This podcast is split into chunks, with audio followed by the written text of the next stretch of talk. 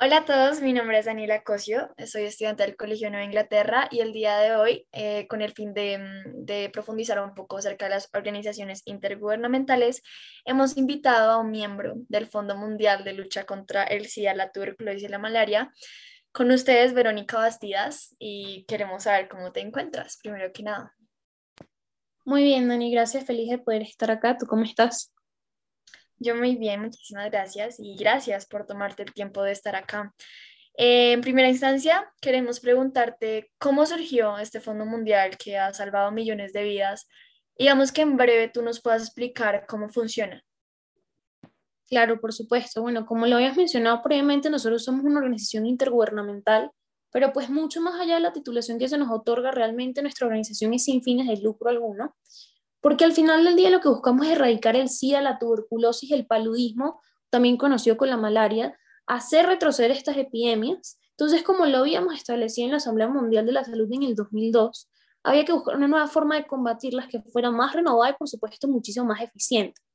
Entonces, en cuanto a cómo funciona, decidí separarlo en cinco pasos para que se entendiera de manera mucho más clara y sencilla.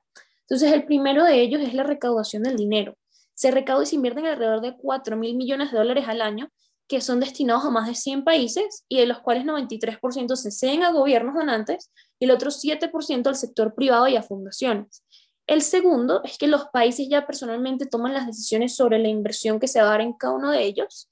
El tercero, nosotros en particular revisamos y aprobamos los planes para buscar una mejor eficacia de estos. El cuarto ya es la ejecución del plan en cada uno de los países y el quinto y último es cómo funciona la supervisión en acción.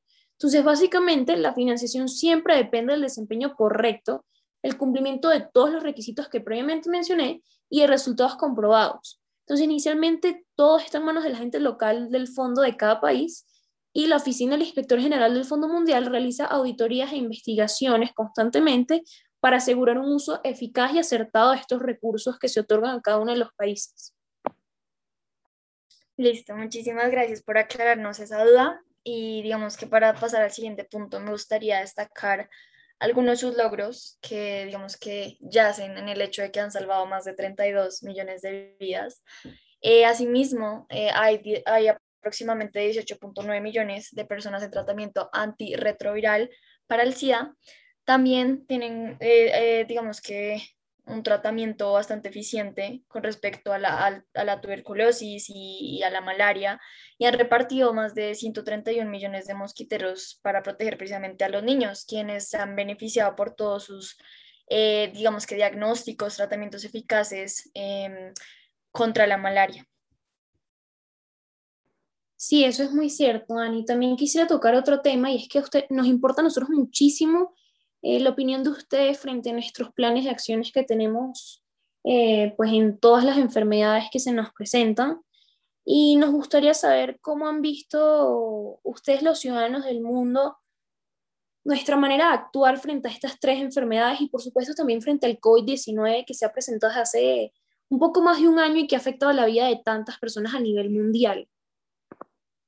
Claro, pero pues eh, digamos que puedo hablar eh, desde el punto de vista de muchas personas al decir que su, digamos que su respuesta ha sido bastante admirable, debido a que ustedes han sabido balancear estas, el tratamiento que le dan, e, el foco que tienen con respecto a estas tres enfermedades y también al COVID. Y, siento que el manejo que han tenido eh, con respecto a esto yace en el hecho de que ustedes están en pro de la salud y digamos que al tener este balance han salvado muchísimas vidas y, digamos que han logrado demasiado en una situación tan difícil como lo es el COVID. Sí, Ani, eso es muy cierto, porque pues al final del día lo que buscábamos era pues no dejar a nadie de lado y por eso fue que nosotros decidimos flexibilizar un poco nuestros planes de acciones para incluir a la lista el COVID-19 sin dejar de lado a estas tres enfermedades como la malaria, el SIDA y la tuberculosis. Entonces, al flexibilizar, lo que buscamos pues era un tratamiento eficaz de cada una de las enfermedades y para también buscar este, las mejores condiciones para cada uno de los afectados por estas cuatro enfermedades en general, ya que pues el COVID-19 ha afectado a todo el mundo, no es un secreto para nadie en este momento, Y la idea pues era no dejar de lado a nadie como le estaba mencionando previamente, entonces fue lo primero que decidimos hacer, flexibilizar un poco los planes de acciones sin dejar de lado ninguna de las tres enfermedades para pues no perder el progreso que ya habíamos hecho durante todos estos años y por supuesto tampoco perder el objetivo inicial del por qué nació este Fondo Mundial contra estas tres enfermedades en particular.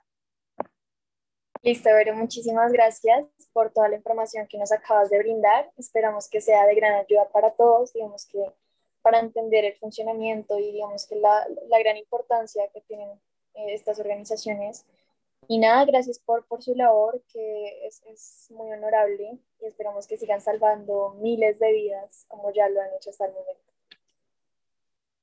Muchísimas gracias a ti, Ani, por invitarme y pues espero que cualquiera de ustedes que quiera trabajar con nosotros sabe que está cordialmente invitado a participar en esta gran ayuda frente a estas tres enfermedades y por supuesto frente a muchísimas más que se nos puedan presentar.